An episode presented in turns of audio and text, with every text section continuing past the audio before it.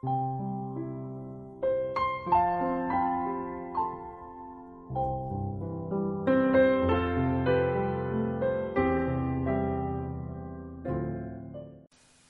朋友们，大家晚上好！欢迎收听西瓜哥哥讲故事。每天晚上，西瓜哥哥都会给小朋友们讲一个好听、好玩的故事，陪伴大家进入梦乡的。今天我们要听到的故事名字叫做《十一只灰雁往南飞》，一起来听听吧。到了秋天，天气渐渐转凉，灰雁们就要成群结队的飞去南方了。十月一日，有十一只灰雁出发了，嘎嘎嘎嘎，它们一路叫着，一路飞。十一只灰雁。来到了鄂尔多斯草原上，天色红红的，夹着金黄色。飞了好久了，先去水里放松放松吧。有一个小家伙叫白羽毛，急急忙忙一头扎进水里去。接着，他们吃饱了草籽。要在池塘边好好的睡一觉，因为第二天得起个大早呢。十一只灰雁往南飞，飞过了茫茫的沙漠。老雁的经验特别丰富，它是大家的领头雁。哟吼，哟吼！老雁在说。大家跟上，你们一个也不能掉队呀！哟吼！白羽毛使劲儿的震了两下翅膀，嗯嗯，扑通扑通扑通一低头看到城墙那儿好热闹。十一月四日，十一只灰雁飞到了黄土高原上。中午后的太阳安静又明亮，庄稼全长熟了，成片成片的谷子，红彤彤的高粱。白羽毛和爸爸妈妈大口大口的吃着谷粒。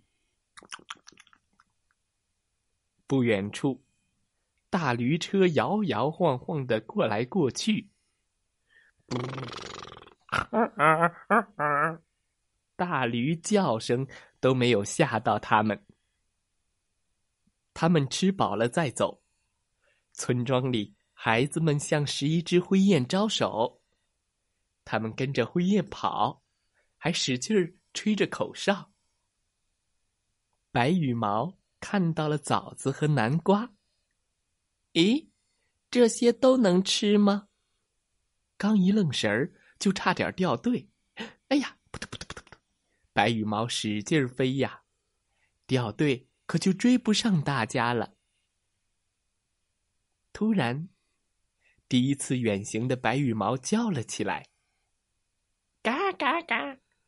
哇，这里是不是大海呀？”来过好多趟的爸爸告诉白羽毛：“这不是大海，这是韩城的花椒田，数十亩。”上百亩呢，看上去像一片花海。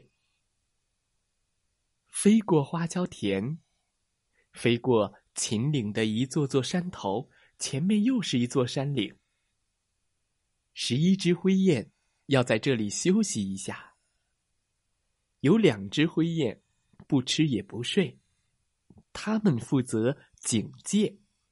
如果有危险，它们就会嘎嘎嘎。有狐狸，有狐狸，嘎嘎嘎！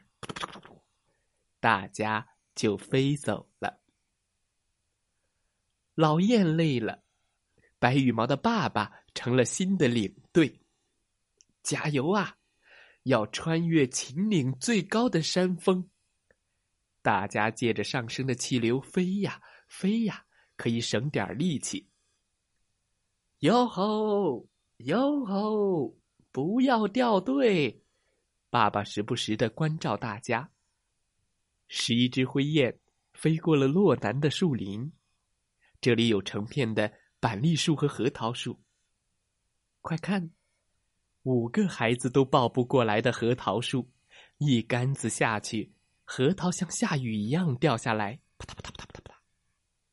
他们还看到了大峡谷，沿着水流的方向，飞越长江，两岸是起伏的群山。那艘船看上去比一片叶子都要小，一阵阵凉风吹过，白羽毛感到很舒服。他们飞过了平原，来到了重庆的巫山县。栾树上结满了一盏盏的小灯笼。飞低一点，飞低一点。哦，原来小灯笼长这样呀！哎呦！再低就要撞到树上了，赶快飞高吧！扑通扑通扑通扑通。他们飞过了树林与溪流，来到了湘西油水河畔。山坡上，土家族的大人小孩正在摘柑橘，人们把摘下来的柑橘担到溪水边，装上船，运到城里去。十一月二十四日。又一座山岭挡住了灰雁们的去路，是南岭的猫耳山。哦吼，哦吼！老雁提醒大家：“山岭的那一头就暖和了，咱们再加把劲儿。”白羽毛爸爸在前面使劲的拍打着翅膀，跟在后面的灰雁顺着气流，轻松一些。努力飞行。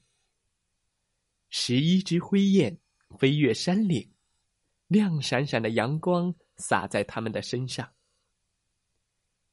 哇，下面也有好多阳光啊！白羽毛叫了起来。这是广西龙胜的水稻熟了，像金色的阳光满满层层的山坡。哎呀！这里到处闻起来都是那么香甜。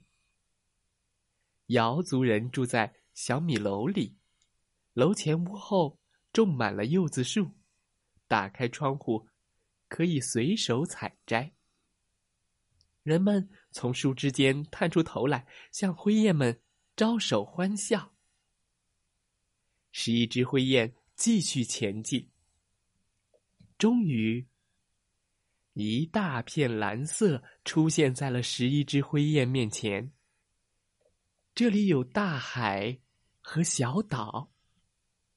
海南的东寨港有着大片的树林，一直延伸到海水里。十二月五日，十一只灰雁到家了。白羽毛要和大家在这里。舒舒服服的过一个温暖的冬天。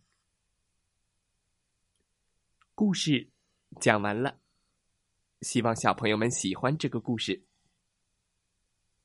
每到秋冬季节，大雁们就从寒冷的北方出发，飞到温暖的南方过冬。十一只灰雁经过了五十五天。飞行几千里路，经过内蒙古、陕西、重庆、湖南、广西、广东，纵贯整个中国，经历艰辛，终于回到了他们温暖的家。好了，小朋友们，希望大家喜欢这个故事。是一只灰雁往南飞。经过你家了吗？再来听听故事小主播讲的故事吧。祝大家晚安，好梦。